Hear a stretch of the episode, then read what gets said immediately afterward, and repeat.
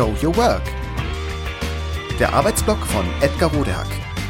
Organisationsberatung, Teamentwicklung, Business Coaching. Heute der blinde Fleck über Agilität und Macht. Der agile Wandel sorgt für flexiblere, kundenzentriertere, vielleicht sogar werteorientiertere Unternehmen.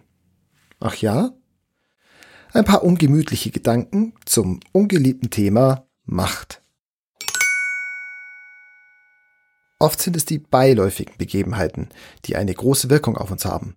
Erfahrungen, Begegnungen, Sätze, die uns im aktuellen Moment unerheblich erscheinen und dann doch nachhallen und langsam zu wirken beginnen. So erging es mir, als meine liebe Kollegin Caroline vor einiger Zeit in einem netten Gespräch über Gott und die Welt ganz nebenbei sagte, Ach, ihr Agilisten, blendet das Thema Macht doch völlig aus. Für einen kurzen Moment fühlte ich mich sportlich herausgefordert.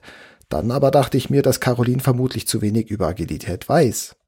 Macht wird in agilen Arbeitsrahmen nämlich durchaus behandelt und der Umgang mit ihr sogar ziemlich eindeutig geklärt. So sah ich das damals und so sehe ich das auch heute. Richtig gemacht sorgt Agilität schließlich dafür, dass Rollen entweder klar definiert werden, wie zum Beispiel in Scrum, oder zumindest möglichst offen diskutiert, zum Beispiel in Kanban. Wer entscheidet worüber? Wann? Für mich ist das einer der größten Vorteile, den agile Ansätze überhaupt haben. Denn so werden Statusrangeleien effektiv und pragmatisch ausgehebelt, die in hierarchischen Organisationen bekanntlich sehr verlässlich verhindern, dass schnell und fokussiert gut gehandelt wird. Wir warten noch auf das Okay vom Chef. In agilen Teams ist damit weitgehend zumindest Schluss. So oder so ähnlich rechtfertigte ich mir und selbstverständlich auch Caroline gegenüber dann auch, weshalb Macht eben kein blinder Fleck sei. Nicht für die Agilität allgemein, nicht für überzeugte Agilisten und schon gar nicht für einen agilen Profi wie mich. Basta. Die Sache war damit erledigt und schon drehte sich das Gespräch um andere Dinge.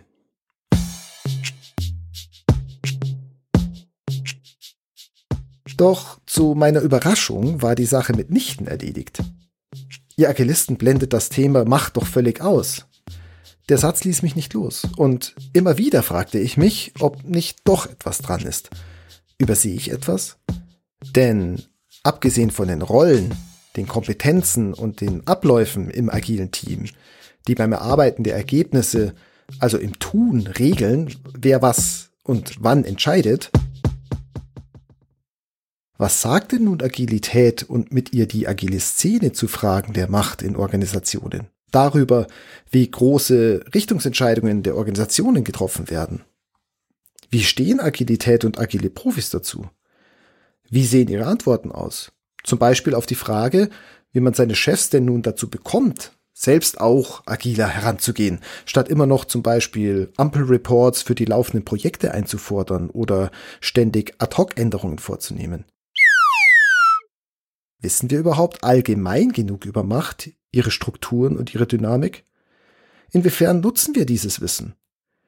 Wie gehen agile Berater, Coaches, Change Agents, Scrum Master, Product Owner grundsätzlich und konkret in ihrer Arbeit mit dem Thema Macht um?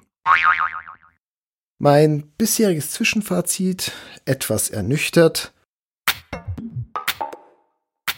gut möglich, dass wir uns bislang eher wenig bis oberflächlich um diese Fragen kümmern. Und wenn, dann eher einseitig. Eben in Hinblick darauf, dass gefälligst reibungslos, zielgerichtet und vor allem schnell akzeptable Ergebnisse produziert werden. Das ist sicherlich nicht schlecht. Doch reicht das? Ist es das, was wir wollen? Sind das unsere einzigen Ansprüche?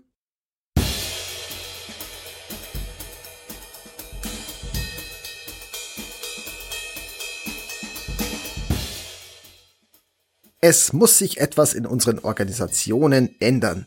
Die Zeiten werden immer unsicherer, wir treffen auf immer komplexere Herausforderungen, die wir immer weniger absehen können. Mit unseren bisherigen Mitteln stoßen wir an Grenzen. Unsere hierarchisch geführten Organisationen arbeiten zu langsam, zu schwerfällig, am Bedarf vorbei. Sie werden zur Gefahr. Also brauchen wir schnellere, transparentere, durchlässigere, flexiblere, eben agilere Strukturen, damit wir gemeinsam immer wieder und schnell wichtige Entwicklungen erkennen und koordiniert reagieren können. Lean-Ansätze und Agilität mit ihren Prinzipien und ihrem gnadenlosen Fokus auf die Wertschöpfung sind die Rettung.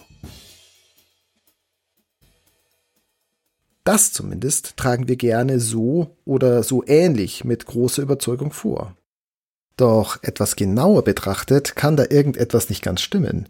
Wenn unsere Diagnose zutreffend ist und wenn Agilität klassischen Organisationsformen wirklich überlegen ist, wieso arbeiten nicht schon längst sehr viel mehr Unternehmen und sonstige Organisationen nach Lean-Maßstäben oder agil? Weshalb hat es 70 Jahre nach Lean und 40 Jahre nach Scrum noch immer keinen organisatorischen Durchmarsch gegeben? Weshalb bleiben so viele hoffnungsvoll und mit Elan gestartete agile Veränderungsvorhaben und Lean-Initiativen auf halber Strecke liegen, obwohl wir doch als Experten oft selbst daran beteiligt sind? Wäre es nicht unsere Aufgabe, uns als überzeugte und professionelle, agile Organisationsempiriker genau diese Fragen immer und immer wieder zu stellen? Haben wir eigentlich das erreicht, was zu erreichen war? Und wenn nein, warum nicht? Was ist anders zu tun? Was können oder müssen wir verbessern? Solchen kritischen Fragen geht der Lean Consultant Bob Emiliani schonungslos offen in seinem Buch The Triumph of Classical Management over Lean nach. Die Fragen und Punkte, die er aufwirft, sind schmerzhaft unbequem. Sie gefährden das Erfolgs- und Überlegenheitsnarrativ und vielleicht auch das ein oder andere gefällige Selbstbild.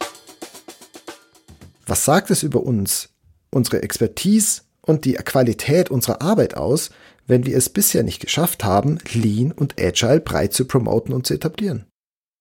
Dabei geht es um alles andere als um Anklage oder Selbstanklage. Viel wichtiger ist es, die Gründe zu finden, damit wir unsere Arbeit besser machen können. Also Bringt's Lean und Agile vielleicht doch nicht so, wie wir glauben und behaupten? Sicher nicht. Oder vermitteln wir es nur nicht gut genug? Kann ja gar nicht sein. Warum aber sind dann agile Initiativen so zäh? Warum bleibt der durchschlagende breite Erfolg aus? Was übersehen wir? Vielleicht, dass wir bewusst oder unbewusst unangenehme Erkenntnisse vermeiden? Zum Beispiel, dass es für einen erfolgreichen agilen Wandel nicht allein reicht, agile Strukturen in den Umsetzungsteams zu etablieren, zu optimieren und gute Arbeitsergebnisse zu erzielen? Dass es notwendig ist, sich mit professionellem Sachverstand und Lust in die Niederungen der meist sehr geschichtsträchtigen, konfliktreichen, statusverminten, angstbesetzten Beziehungsarbeit zu stürzen und damit eben auch intensiv mit dem Management zu arbeiten?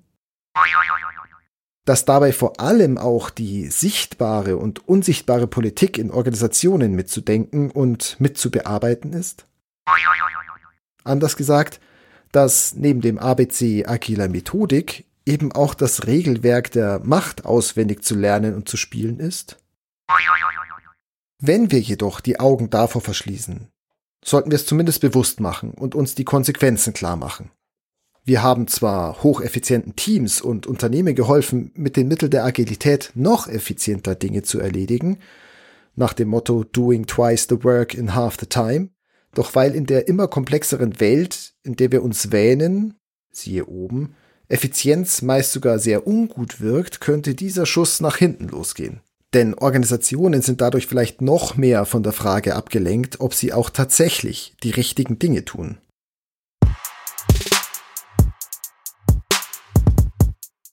Ach, ihr Agilisten blendet das Thema Macht doch völlig aus. Ja, gut möglich, dass viele agile Enthusiasten und Praktiker Macht als Thema ausblenden oder unterschätzen und sich stattdessen lieber ausschließlich aufs Tun stürzen, auf Strukturen, Tools, Methodisches. Ich zumindest gestehe, ich bin gefährdet. Sicher ist jedenfalls, dass wir uns damit, wohlgemerkt in bester Absicht, selbst ein wirksames und vielleicht sogar entscheidendes Mittel für unsere Arbeit nehmen. Ebenso klar ist, dass wir damit unsere gewillten Klienten im Regen stehen lassen und den organisatorischen Status quo eher noch zementieren, obwohl wir ihn doch eigentlich zum Guten verändern sollen und auch wollen. Die nächste Initiative, die ins Leere läuft. Ist das unser Anspruch? Das war Show Your Work. Der Arbeitsblock von Edgar Rodehack. Organisationsberatung, Teamentwicklung, Business Coaching. Mehr über mich erfahren Sie auf www.rodehack.de oder direkt im Blog auf www.trellisterium.de. Wer mich kontaktieren möchte, kann das gerne tun unter info@rodehack.de oder auf LinkedIn. Vielen Dank fürs Zuhören. Bis bald.